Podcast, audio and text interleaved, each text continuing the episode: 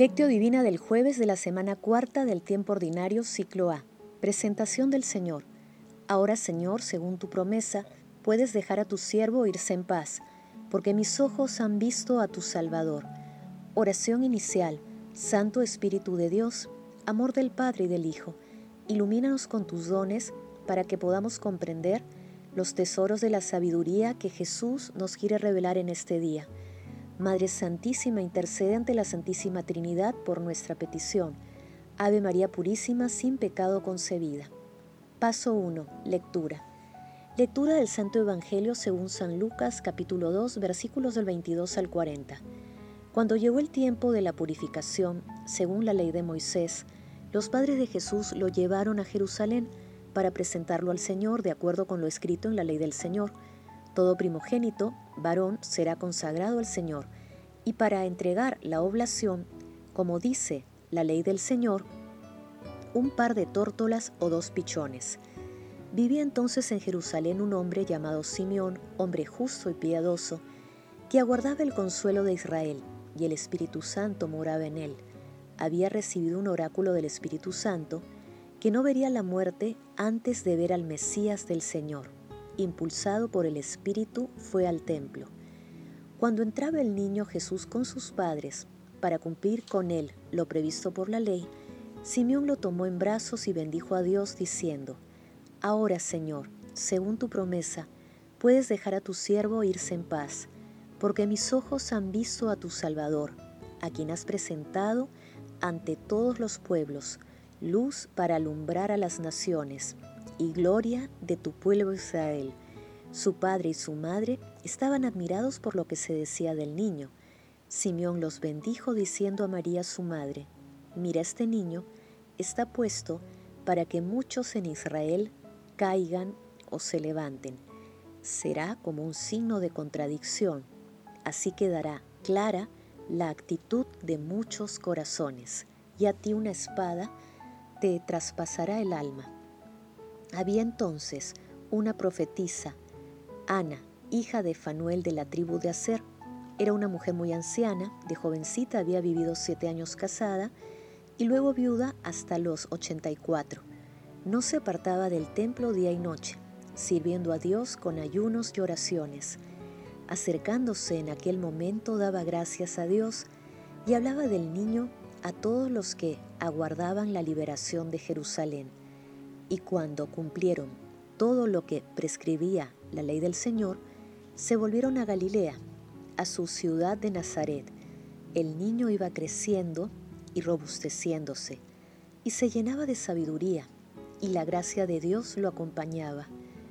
Palabra del Señor, gloria a ti Señor Jesús. Corramos todos al encuentro del Señor, los que con fe celebramos y veneramos su misterio, Vayamos todos con alma bien dispuesta. Nadie deje de participar en este encuentro. Nadie deje de llevar su luz. Llevamos en nuestras manos cirios encendidos, ya para significar el resplandor divino de aquel que viene a nosotros, el cual hace que todo resplandezca y expulsando las negras tinieblas, lo ilumina todo con la abundancia de la luz eterna, ya sobre todo para manifestar el resplandor con que nuestras almas han de salir al encuentro de Cristo.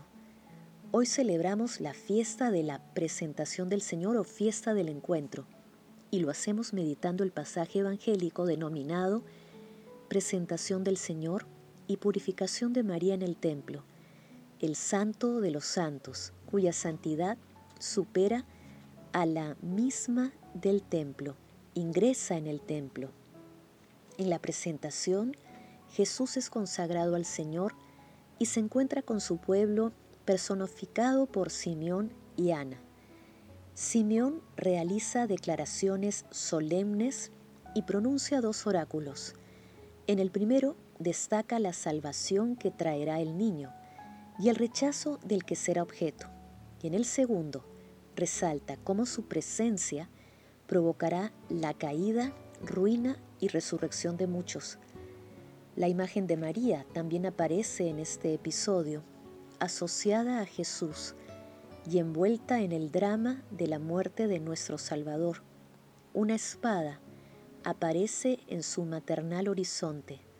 A nosotros, que también somos sus discípulos, nos toca también presentar a Jesús a nuestro mundo como luz para alumbrar a las naciones. Paso 2, meditación. Queridos hermanos, ¿cuál es el mensaje que Jesús nos transmite a través de su palabra? Hoy también, en el Día de la Virgen de la Candelaria, con el esplendor que simbolizan los cirios, apresurémonos a ir al encuentro de nuestro Señor Jesucristo, que es la verdadera luz, la salvación para la humanidad. Hagámoslo a través de la lectura, la meditación y puesta en práctica de su palabra. El Espíritu Santo nos revelará el sentido verdadero y pleno de la vida, comprendiendo que es preciso confiar totalmente en Dios. Asimismo seremos plenamente conscientes de que nuestra pobreza y fragilidad requiere del vigor divino que transmite el Espíritu Santo. Adicionalmente de la lectura podemos afirmar que la vida consagrada es también un encuentro con Jesús. Asimismo en ella se identifica un encuentro intergeneracional en el que los ancianos comunican su sabiduría a los jóvenes. Hermanos, meditando el pasaje evangélico de hoy, respondamos, ¿confiamos en las promesas de salvación de nuestro Señor Jesucristo? ¿Respetamos la sabiduría de las personas mayores? Que las respuestas a estas preguntas nos ayuden a confiar plenamente en nuestro Señor Jesucristo en compañía de nuestra Santísima Madre, la siempre Virgen María, asimismo a mejorar nuestras relaciones intergeneracionales en nuestra familia, trabajos, comunidades y en la sociedad. Jesús, María y José nos aman. Paso 3. Oración. Dios Todopoderoso y Eterno, rogamos humildemente a tu Majestad que así como tu Hijo unigénito ha sido presentado hoy en el templo, en la realidad de nuestra carne, nos concedas de igual modo ser presentados ante ti con el alma limpia. Padre eterno, te pedimos por todos los consagrados y consagradas que nos enseñan con su testimonio de entrega y generosidad que los valores de tu reino nunca se extinguirán. Espíritu Santo, concédenos el mismo espíritu que impulsó a Simeón y Ana a confesar que nuestro Señor Jesucristo es el Salvador de la humanidad. Amado Jesús, Salvador de la humanidad, tú que eres la luz que alumbra a las naciones, ilumina a todas las personas que aún te desconocen y haz que crean en ti, Dios verdadero. Te pedimos también que envíes tu Santo Espíritu a quienes rigen los pueblos, para que su labor sea siempre de servicio, justicia y paz. Amado Jesús, felicidad de los santos, a quien el justo Simeón pudo contemplar antes de la muerte como tanto había deseado, haz que los difuntos que desean contemplar tu rostro se sacien de tu visión. Madre Santísima, Reina de la Paz, intercede ante la Santísima Trinidad por nuestras peticiones. Amén. Paso 4. Contemplación de acción. Hermanos, contemplemos a nuestro Señor Jesucristo a través de nuestra Santísima Madre María con un texto de San Bernardo de Claraval. Hoy, la Virgen Madre introduce al Señor dentro del templo en el templo del Señor. También José lleva al Señor ese hijo que no es suyo, sino que es mi hijo muy amado, mi predilecto. Simeón, el justo, reconoce en él al que esperaba. Ana, la viuda, lo alaba. En este día estos cuatro personajes celebran una primera procesión, procesión que más tarde se celebraría con gozo en todo el universo, no os extrañéis de que esta procesión sea tan pequeña, porque es también muy pequeño aquel a quien el templo recibe. En este lugar no hay pecadores, todos son justos. ¿No vas tú a celebrar eso, Señor? Tu cuerpo crecerá, tu ternura también crecerá. Veo ahora una segunda procesión, en la que una multitud precede al Señor, en la que una multitud lo sigue.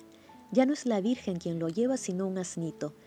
No desprecia pues a nadie, que por lo menos no les falten esos vestidos de los apóstoles, su doctrina, sus costumbres y la caridad que cubre multitud de pecados, pero iré más lejos aún y diré que también a nosotros nos ha reservado un lugar en esta procesión. David recibió esta misericordia del Señor, Simeón la recibió, y también nosotros la recibimos, igual que todos los que están llamados a la vida, porque Cristo es el mismo ayer, hoy y siempre. Abracemos pues esta misericordia que hemos recibido en medio del templo y como la bienaventurada Ana, no nos alejemos de él. El amor todo lo puede, amemos, que el amor glorifica a Dios. Oración final. Gracias Señor Jesús, porque tu palabra nos conduce por caminos de paz, amor y santidad. Espíritu Santo, ilumínanos para que la palabra se convierta en acción. Dios glorioso, escucha nuestra oración. Bendito seas por los siglos de los siglos. Madre Santísima, intercede ante la Santísima Trinidad por nuestra petición. Amén.